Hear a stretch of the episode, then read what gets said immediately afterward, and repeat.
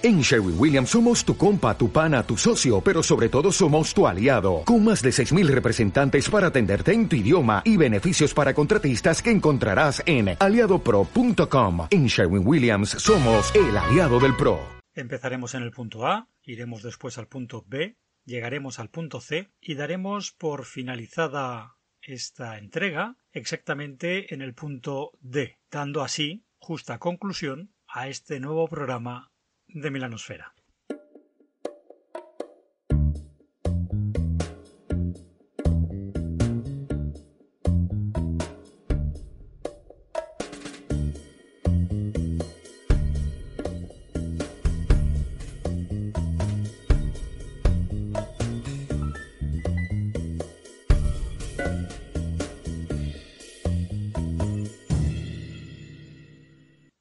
Bien halladas y bienvenidos a este programa en el que vamos a hablar de las aventuras lineales, esas aventuras que todo el mundo dice detestar, pero que en el fondo creo que todos podemos llegar a disfrutar sin mucho esfuerzo.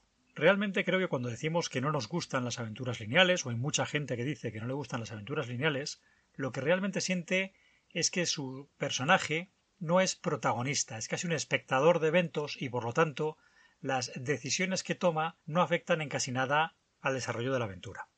Dicho de otra manera, nos da la sensación de estar leyendo un libro y no participando de una aventura de rol. Yo creo que esto se debe a que esas aventuras lineales no se presentan de la manera adecuada y no se les saca todo el partido que podemos extraer de esas nociones sencillas, simples, con una estructura muy marcada. Ya dediqué un programa al railroading, que por supuesto os recomiendo como toda nuestra producción, en el que decía que en muchos casos la directora de juego tiene que ajustarse a las acciones de los jugadores para evitar ante cualquier circunstancia y, por a cualquier precio negar un curso de acción lógico. No podemos evitar que un señor con un teléfono llame a la policía en un sitio con cobertura. Esto no se debe hacer. Estamos matando absolutamente la sensación de realidad y de verosimilitud de la historia. A su vez, el jugador que ha tenido la buena idea de llamar a la policía para evitar un secuestro, pues va a ver penalizada su decisión con una negativa que además es inexplicable más allá del metajuego. Narrativamente es inexplicable. Así creo que una vez hemos entendido cuál es el problema de las historias lineales, y una vez más dirijo a ese, a ese programa anterior para que podamos entender muy bien cuáles son los problemas y cómo puede reaccionar la directora de juego para de alguna manera intentar evitar esas situaciones, vamos a mencionar algunas artimañas con las que podemos conseguir que los jugadores inmersos en una trama lineal no se resientan, estén a gusto, disfruten de la misma. Uno de los grandes problemas de las tramas lineales es que la participación de sus personajes puede ser un poquito forzada, puede estar introducida en la historia con calzador. Nos hemos comprado una aventura, nos ha parecido muy chula y de repente tenemos que meter a nuestro grupo de juego allí como sea para poder disfrutarla. Bueno, pues démosle la vuelta a la tortilla. Jugueteemos un poco con esa trama que nos encanta y busquemos lazos emocionales o de verdadera necesidad entre los PNJs, las localizaciones y las circunstancias que vamos a presentar y nuestra aventura lineal. Va a haber un cambio de paradigma social que afecta claramente la forma de vida de nuestros PJs. Vamos a sufrir un momento de angustia porque hemos de buscar la solución a un padecimiento de alguien a quien amamos vamos a defender a alguien que ha sido injustamente acusado de un crimen. En definitiva, intentar por todos los medios que la trama involucre verdaderamente a los personajes y sus valores, sus creencias, sus dependencias, sus sentimientos, y vamos a poder apelarlos para que los jugadores no sean indiferentes a esa trama en la que sus personajes estén involucrados. No vamos a proponerles un caso sin más porque no tenéis nada mejor que hacer. Vamos a proponerles algo en en lo que les vaya la vida, algo que realmente les afecte. Esto se puede hacer buscando relaciones con los PNJs afectados, con los lugares, con los tiempos, con los valores, y esto va a hacer que nuestros personajes se involucren. Se está atacando un estamento que nosotros defendemos denodadamente, una religión, una organización, una empresa, un estado, una forma de vida, cualquier cosa que vincule a uno o más personajes con la trama y lo haga de una manera visceral, que haya un sentimiento que los jugadores puedan explotar para justificar la intervención de los personajes. Me diréis, pero esto es inherente o deseable para cualquier aventura, efectivamente. Pero cuando los jugadores se involucren en la aventura, esos pequeños artificios que vamos a tener que utilizar para que no se marque tanto esa linealidad que estamos usando para crear la historia, les va a doler menos. Van a prestarle menos atención van a estar más involucrados con sus personajes y por lo tanto seguir las pistas que les vamos a dejar, las indicaciones que les marcamos, les va a parecer mucho más natural que si constantemente se están preguntando qué hacen allí. Tenemos a los jugadores en una predisposición correcta. Vamos a buscar ahora la manera en la que no resientan esa linealidad y esa previamente diseñada y que va a conducirlos por unos derroteros muy concretos. Una de las cosas que tenemos que ser es vivos en nuestras descripciones e incorporar tantos detalles como los propios jugadores nos estén proporcionando a través de los personajes. El diablo está en los detalles. Tenemos que entender que si los jugadores van poniendo semillitas de su creación que no alteran significativamente el devenir de la trama que tenemos planteada, haremos muy bien en incorporarlas. Toda idea positiva que ayude a que la historia avance debe ser inmediatamente incorporada sospechan de la secretaria de uno de los PNJs y realmente no está involucrada, pero no nos costaría mucho involucrarla, aprovechémoslo. Adoptemos las ideas que nos proporcionan, siempre y cuando no hagan peligrar la verosimilitud y la coherencia de la historia, para que vaya por los derroteros que los propios jugadores han decidido. Bloquear con no es todas las acciones de los jugadores que no estén explícitamente contempladas en una aventura es una manera fácil de frustrarlos más que darles la información de la manera que nos propone el módulo, hemos de pensar en cómo podemos hacer llegar dicha información de manera verosímil. Evidentemente, los contactos de los PJs les van a otorgar cierta libertad y cierta prestancia. Yo decido llamar a mi amigo periodista para ver qué información tiene de este PNJ. No nos obcequemos en negarles ese placer y esa victoria, sacar partido de ese contacto, por mucho que el módulo diga que la única información sobre el conde de Montecristo está en su diario secreto. Si ha cometido alguna fechoría que haya tenido relevancia pública, podemos, podemos aprovechar ese contacto para involucrarlos. La aventura sigue siendo igual de lineal porque al fin y al cabo lo que nos importa es la información que hemos de hacer llegar a los personajes para que los jugadores tomen decisiones sobre sus futuras acciones. Así que aprovechemos todas las ideas que nos dan, que no rompan la credibilidad de nuestra historia para que sean los propios jugadores los que a través de sus personajes deciden cómo se va tejiendo esa historia, cómo se van marcando las escenas. Muchos de vosotros podréis decirme Juan, eso es hacer trampa. Si tienen que descubrir que la condesa tiene un collar colándose en su casa y abriendo la caja fuerte, el que tú les facilites que su amigo marchante de arte les mande una copia de un catálogo de exposición de hace siete años en Montreal donde ya aparecen esas joyas y queda clara la propiedad de las mismas, les estás facilitando la vida. ¿Y qué problema hay en eso? Esto es un juego de rol. Si los personajes han conseguido un contacto y pueden sacarle partido, seamos imaginativos. Porque que una aventura sea lineal no quiere decir que nosotros, como directores de juego, no seamos creativos. Quiere decir que del punto A vamos a ir al punto B, vamos a ir al punto C, vamos a ir al punto D. Y desde luego si la creatividad, el ingenio y la ocurrencia de los jugadores hace que del punto A vayan al punto C y de allí resuelvan al D, no los castiguemos. Premiemos toda buena idea que ayude al desarrollo de la historia. De la misma manera que os invito a castigar a un broncas que va a un oficial de policía y sin ninguna motivación busca camorra y lo metamos cuando poco en el cuartelillo, porque realmente está desafiando la autoridad de una manera estúpida y sin ninguna propuesta más allá que hacerse el chulito, y que esto nos puede hacer embarrar el desarrollo de la acción, os digo que cuando se salgan de lo que teníamos pensado y encuentren una solución ingeniosa a un problema, lo premiemos. Las historias lineales, tal y como están concebidas, y estoy hablando casi siempre de módulos comprados porque son los que van a requerir más trabajo para poder insertarlos en mitad de una campaña existente, y los que van a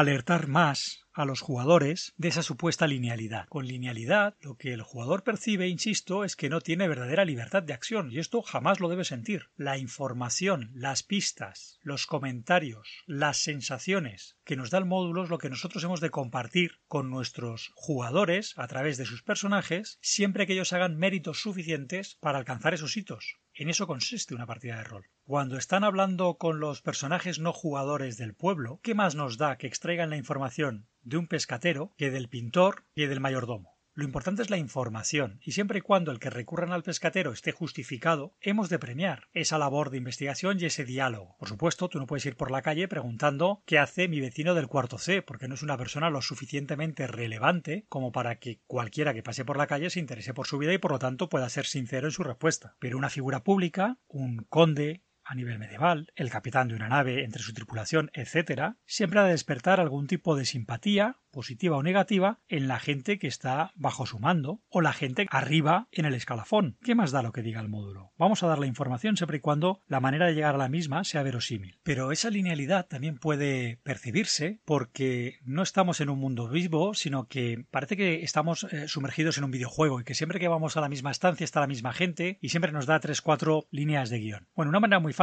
de dar la ilusión de verosimilitud, de tercera dimensión y sobre todo de estar en un mundo vivo y de que los jugadores no estén encarrilados es proponer pequeñas mini aventuras o encuentros, los famosos side quests, en un entorno determinado. Si estamos en Villacochinos y resulta que tenemos una lechera que ha perdido a su hijo, aunque realmente no esté dando una información global sobre la trama principal, nos puede ayudar a crear ambiente, nos puede ayudar a introducir un PNJ, nos puede ayudar a introducir una sensación generalizada, un tono a nuestra aventura e incluso podemos mediante falsas pistas obligar a los personajes a que casualmente tengan contacto con una persona, una localización con las que sencillamente no se les había ocurrido contactar. Recordad que los jugadores no tienen noción exacta de qué es lo que está sucediendo y qué conexiones hay entre los diferentes PNJs. Nunca saben si la persona con la que están hablando te la ha sacado del bolsillo o está magníficamente detallada en tu libreto. Si esta señora que vende leche ha perdido a su niño y le ayudamos a encontrar al niño, qué menos que sea la persona que provea de leche a la finca del conde al que estamos investigando y que nos pueda ayudar a infiltrarnos, o que nos pueda dar una información relevante, o que nos pueda explicar cuáles son los horarios en los que patrulla la guardia. Hay muchas, muchas maneras de introducir pistas a los eh, jugadores que les van a dar libertad de acción. Evidentemente, este mismo grupo de juego es libre de no ayudar a la lechera, pues en sus manos está, pero nosotros como directores de juego les hemos propuesto un mundo vivo, y esta gente extraña, llamativa, que parece resuelta y capacitada para dar solución a problemas específicos, lo que tradicionalmente encaja con el perfil del aventurero, por supuesto que puede ser objeto de una petición de ayuda de un PNJ que no estaba en ninguna parte del manual, pero que nosotros podemos utilizar para encarrilar cierta información, para facilitar cierta ayuda. Y los jugadores se van a sentir libres. Hemos decidido ayudar a esta persona y al saber cuáles son nuestras necesidades o comprender cuál es la naturaleza de nuestra misión principal, nos echa una manita. ¿Cómo no? ¿Cómo no? Qué fácil. Tienen que ir a visitar a una herrera. ¿Por qué el hijo, el hermano, el amigo íntimo, la amiga íntima de esta persona a la que acaban de ayudar no es la novia, la esposa, la prima de esta herrera a la que han de conocer. Sí o sí, qué fácil es organizar una merienda de agradecimiento en la que este PNJ, por la cercanía de esta persona a la que han ayudado, esté presente y casualmente saque el tema que deba sacar. Una vez más, es un railroading como una catedral es completamente lineal, les estoy dando la pista que ellos necesitan, pero el mero hecho de que llegar allí sea un premio, una acción que libremente han adoptado los personajes, les va a dar esa sensación de libertad y de capacidad de decisión. Como veis, en definitiva estamos hablando constantemente de vestir el muñeco,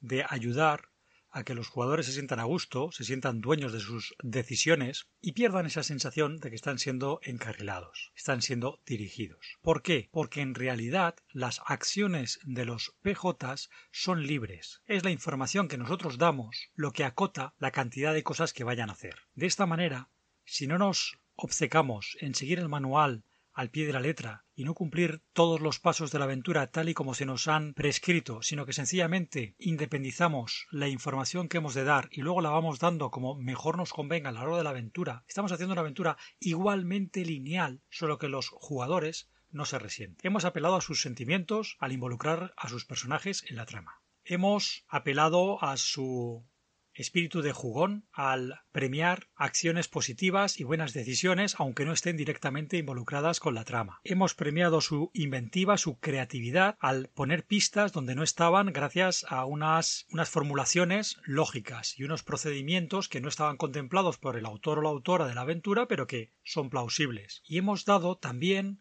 gustito al jugador Munchkin, que ha gastado unos recursos, unos puntitos en tener un contacto del que ha podido sacar una información que evidentemente el autor o la autora de la aventura no tenía en mente.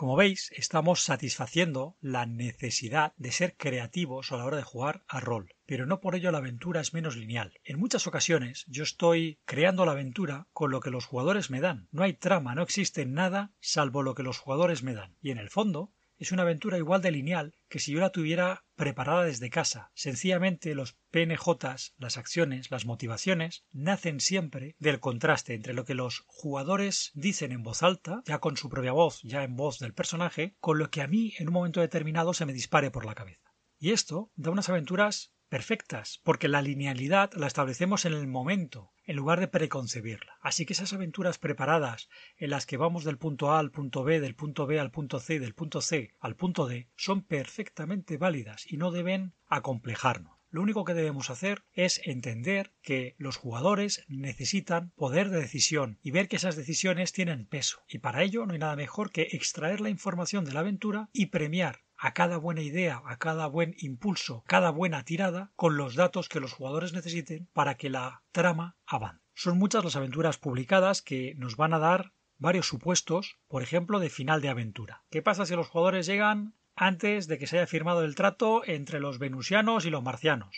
¿Qué pasa si llegan después? ¿Qué pasa si llegan justo en el momento en el que se firma el trato? Bueno, está muy bien, nos van a dar ideas. Esto nos va a ayudar a entender que las acciones de los jugadores pueden interrumpir el devenir de los hechos de una aventura y nos van a agilizar la mente y a preparar nuestra respuesta, nuestra reacción ante diferentes supuestos, pero sobre todo nos dejan claro que nadie puede prever por dónde va a salir el grupo de aventureros. Y por eso es importante que cuando tengamos una aventura lineal, en lugar de decir estos chavales me van a ir por aquí sí o sí, porque yo lo digo, es estos chavales van a ir por aquí como ellos quieran. Y la sensación que ellos tengan va a ser siempre la de tomar las decisiones oportunas en cada momento. Ellos, en base a la información que nosotros les damos. Pero no porque no tengan otro recorrido que hacer, sino porque ellos eligen ese recorrido. Y esto, como digo, es una sensación, no es otra cosa. Es una sensación. La libertad consiste en elegir dentro de las opciones que vemos como evidentes. El hombre culto, la mujer culta, tiene mayores posibilidades porque tendrá más opciones evidentes que la persona con menos conocimiento, pero al final nunca tenemos una libertad plena. Hasta en un sandbox, cuando es un sandbox preconcebido, preconstruido, tenemos una serie de territorios en los que hay unos personajes y una serie de problemas, y los jugadores decidirán resolverlos o no, o en el camino se inventarán unos nuevos. Pero fijaos que no es una libertad absoluta el módulo escrito. La libertad absoluta